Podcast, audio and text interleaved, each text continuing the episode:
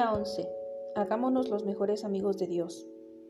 Porque sí, cuando éramos enemigos de Dios fuimos reconciliados con Él mediante la muerte de su Hijo, con cuanta más razón seremos salvados del castigo de Dios por su vida. Dios quiere ser tu amigo. Nuestra relación con Dios tiene diferentes aspectos. Dios es el Creador y el Hacedor, el Señor y el Maestro, Juez, Redentor, Padre, Salvador y mucho más. Pero la verdad más impactante es que el Dios Todopoderoso anhela ser nuestro amigo. En el jardín del Edén vemos la relación ideal de Dios con nosotros. Adán y Eva disfrutaban una amistad íntima con Él. No había rituales, ni ceremonias, ni religión, simplemente una relación sencilla y cariñosa entre Dios y las personas que había creado, sin los estorbos de la culpa o el temor. Adán y Eva se deleitaban en Dios y Él en ellos. Dios nos creó para vivir continuamente en su presencia, pero después de la caída, esa relación ideal se estropeó. Solo unas personas en el Antiguo Testamento tuvieron el privilegio de la amistad divina. A Moisés y a Abraham se les llamó amigos de Dios. De David se nos dice que para Dios era un hombre conforme a su corazón. Y Job Enoch y Noé tenían una amistad íntima con Dios. Pero en el Antiguo Testamento el temor de Dios predomina más que la amistad. Jesús cambió esa situación. Al pagar nuestros pecados en la cruz, el velo del templo, que simboliza nuestra separación de Dios, se rasgó de arriba abajo, como señal de que el acceso directo a Dios estaba nuevamente abierto. A diferencia de los sacerdotes que deberían prepararse durante horas antes de reunirse con Él, nosotros ahora podemos acercarnos a Dios en cualquier momento. La Biblia dice que ahora tenemos la maravillosa alegría del Señor en nuestras vidas, gracias a que Cristo murió por nuestros pecados y nos hizo sus amigos. La amistad con Dios solo es posible por su gracia y el sacrificio de Jesús. Dios nos reconcilió por medio de Cristo nos transformó de, enemigos a amigos. Un viejo himno dice, Oh, qué amigo tenemos en Cristo. Pero en realidad, Dios nos invita a disfrutar su amistad y comunión con las tres personas de la Divina Trinidad, nuestro Padre, el Hijo y el Espíritu Santo. Jesús dijo, Ya no los llamo siervos, porque el siervo no está al tanto de lo que hace su amo. Los he llamado amigos, porque todo lo que a mi padre le oí decir se lo he dado a conocer a ustedes. La palabra amigo en ese versículo no se refiere a un conocido ocasional, sino a una relación estrecha de confianza. El mismo término se usa para referirse al padrino del novio en la boda y al círculo de amigos más íntimo y personas de confianza del rey. En las cortes reales, los siervos deben mantener cierta distancia prudente del rey pero sus amigos íntimos disfrutan de un contacto estrecho, así como de acceso directo al rey y de información confidencial. Es difícil comprender por qué Dios quiere ser mi amigo íntimo, pero la Biblia declara que Dios es apasionado con respecto a su relación con nosotros. Dios tiene el anhelo intenso de que lo conozcamos íntimamente. En efecto, planificó el universo y estructuró la historia, incluyendo los detalles de nuestra vida, para que pudiésemos ser sus amigos. La escritura afirma, de un solo hombre hizo todas las naciones para que lo habitaran toda la tierra, y determinó los periodos de su historia y las fronteras de sus territorios. Esto lo hizo Dios para que todos lo busquen, y aunque sea tientas lo encuentren. Conocer y amar a Dios es nuestro gran privilegio. Ser conocidos y amados por Él es su mayor placer.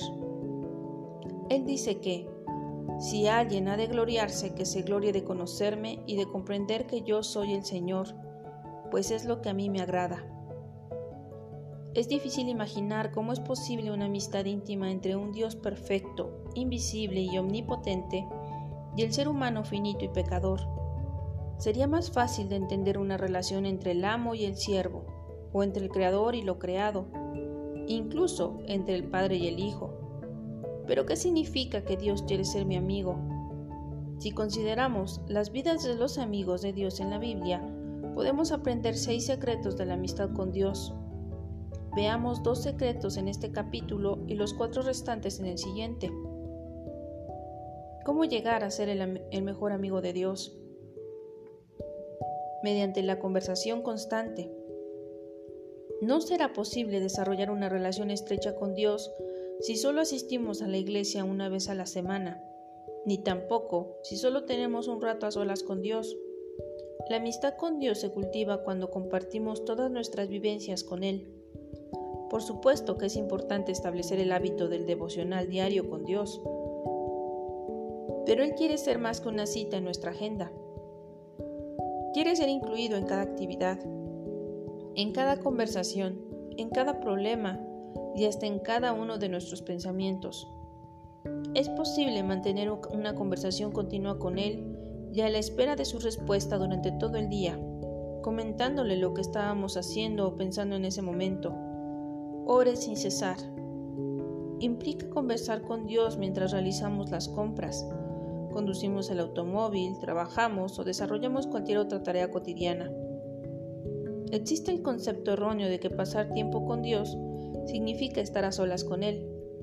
Por supuesto, conforme al modelo de Jesús, necesitamos pasar tiempo a solas con Dios, pero eso representa apenas una fracción del tiempo que estamos despiertos.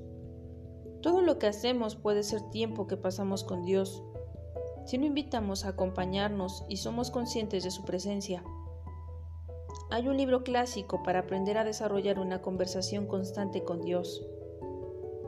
Practicing the Presence of God, la práctica de la presencia de Dios.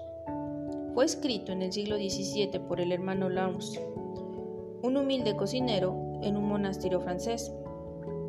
El hermano Lawrence fue capaz de convertir hasta las tareas domésticas más comunes y serviles, como preparar las comidas y lavar los platos, en actos de alabanza y comunión con el Creador. La clave de la amistad con Dios, dijo, no es cambiar lo que uno hace, sino cambiar la actitud de uno al hacerlo. Lo que normalmente haces para ti, comienzas a hacerlo para Dios, ya se trate de comer, bañarse, trabajar, descansar o sacar la basura. En la actualidad, a veces sentimos que tenemos que distanciarnos de nuestra rutina diaria para poder adorar a Dios, pero eso se debe a que no hemos aprendido a practicar su presencia todo el tiempo. Al hermano Lars le resultaba fácil adorar a Dios mientras desarrollaba las tareas comunes de la vida. No tenía que viajar para asistir a retiros espirituales especiales. Ese es el ideal de Dios en el Edén. La adoración no era un acontecimiento el que había que asistir, sino que era una actitud ininterrumpida. Adán y Eva estaban en comunión constante con Dios. Como Él está con nosotros todo el tiempo, no hay un lugar donde puedas estar más cerca de Dios que donde te encuentras ahora mismo. La Biblia dice que Él gobierna sobre todos, está sobre todo y por medio de todos y en todos. Otra de las ideas útiles del hermano Lawrence era pronunciar oraciones más cortas y conversacionales continuamente durante el largo del día, en vez de establecer sesiones largas y oraciones complejas. Para mantener la concentración y evitar la distracción aconsejaba, sugiero que no usen muchas palabras cuando oren, porque los discursos largos son propicios para la distracción. En estos tiempos de falta de atención, esa sugerencia de hace 450 años es de particular relevancia, que las oraciones sean sencillas. La Biblia nos dice que debemos orar todo el tiempo. ¿Cómo es posible hacer eso? Una manera de usar oraciones de aliento durante todo el día, como lo han venido haciendo muchos cristianos desde hace siglos, puedes elegir una afirmación o frase sencilla para repetírsela a Jesús en un aliento. Tú estás conmigo. Acepto tu gracia. Cuento contigo. Quiero conocerte. Pertenezco a ti. Ayúdame a confiar en ti. También puedes usar pasajes cortos de las escrituras. Para mí el vivir es Cristo. Nunca me abandonarás. Tú eres mi Dios. Óralas tan seguido como sea posible para que se graben a fondo en tu corazón. Solo asegúrate de que la intención sea honrar a Dios, nunca lo contrario.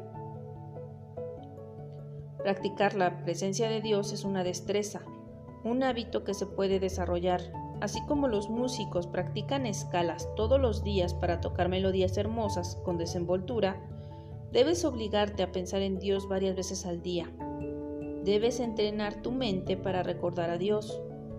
Al principio necesitarás crear notas para traer regularmente a la memoria la conciencia de que Dios está a tu lado en ese instante. Comienza colocando notas visuales a tu alrededor. Podrías escribir una papeleta así.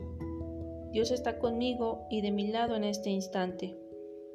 Los monjes benedictinos recuerdan que deben hacer una pausa y rezar. La oración horaria con las campanadas del reloj. Si tienes uno o un teléfono celular con alarma, podrías hacer lo mismo. Algunas veces sentirás la presencia de Dios, otras no.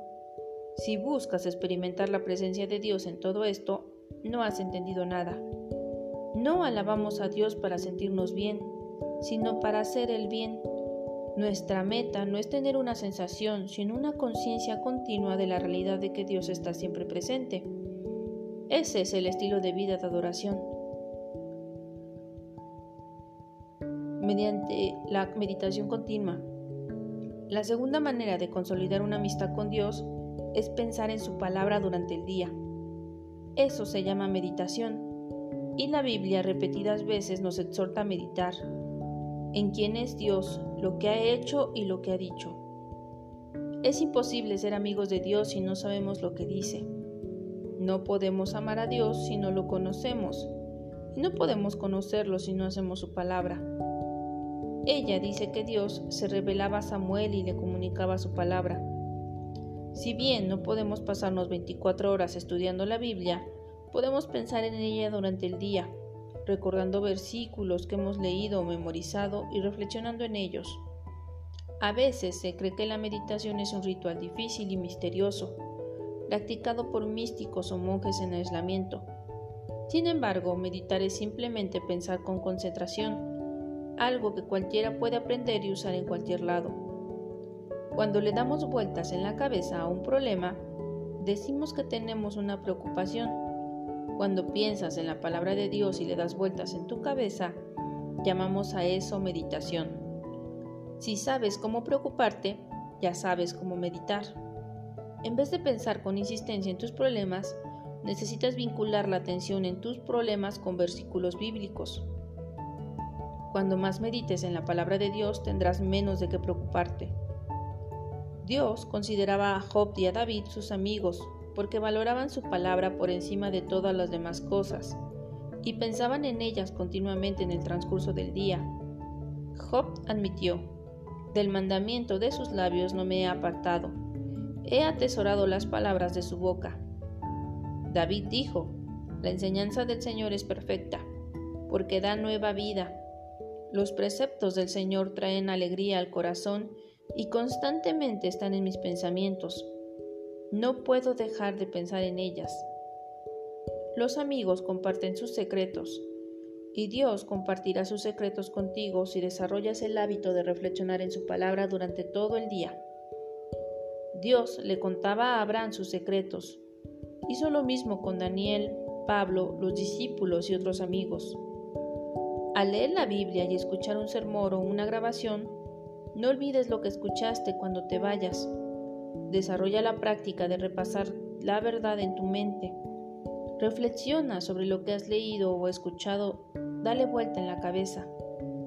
Cuanto más tiempo dediques a repasar lo que Dios dijo, más entenderás los secretos de esta vida que pasan inadvertidos para muchas personas. La Biblia afirma, ser amigos de Dios es privilegio de quienes lo reverencian.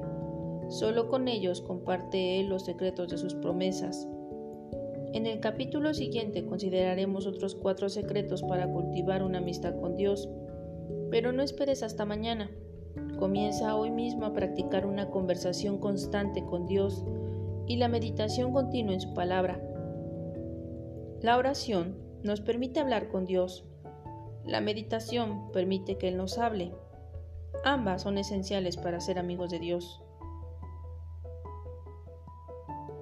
Día 11. Pensando en mi propósito. Punto de reflexión. Dios quiere ser mi mejor amigo.